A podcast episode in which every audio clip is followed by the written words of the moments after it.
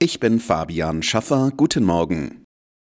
Der frühere US-Präsident Trump hat die Vorwahl zur Präsidentschaftskandidatur der Republikaner im Bundesstaat South Carolina gewonnen. Es ist sein vierter Sieg bei den Vorwahlen in Folge. Es hat Trumps Mitbewerberin Nikki Haley nichts genützt, dass sie aus South Carolina stammt und dort sowohl zwei Legislaturperioden im Parlament saß, als auch zwei Amtszeiten als Gouverneurin absolvierte.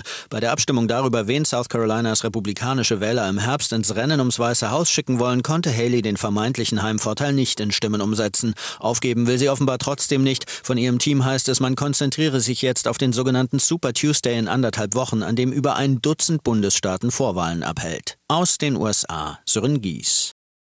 Außenministerin Baerbock hat der Ukraine zwei Jahre nach Beginn des russischen Angriffskriegs anhaltende Unterstützung mit Waffen und auch auf dem Weg in die EU zugesagt.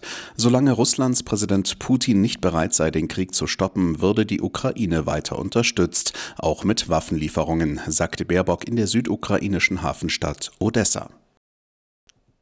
Dutzende Bauern haben am Rande einer Veranstaltung der Grünen in Magdeburg protestiert, an der auch die Bundesvorsitzende Lang teilnahm. Die Bauern parkten ihre Traktoren rund um den Veranstaltungsort und zündeten Feuer an. Als Lang am Abend wieder abfahren wollte, blockierten einige Bauern den Weg. Die Polizei musste einschreiten. Lang sei aber nicht gefährdet gewesen, hieß es. Verbraucherschützer und Gesundheitsexperten fordern ein Eingreifen von Kanzler Scholz im Koalitionsstreit um Werbeeinschränkungen für ungesündere Lebensmittel an die Adresse von Kindern.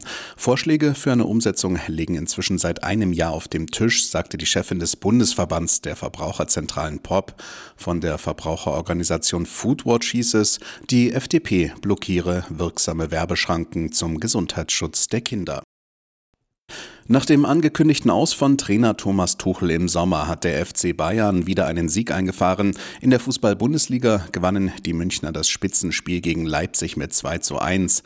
Die weiteren Ergebnisse Stuttgart-Köln 1 zu 1, Bremen-Darmstadt 1 zu 1, Gladbach-Bochum 5 zu 2 und Union Berlin-Heidenheim 2 zu 2.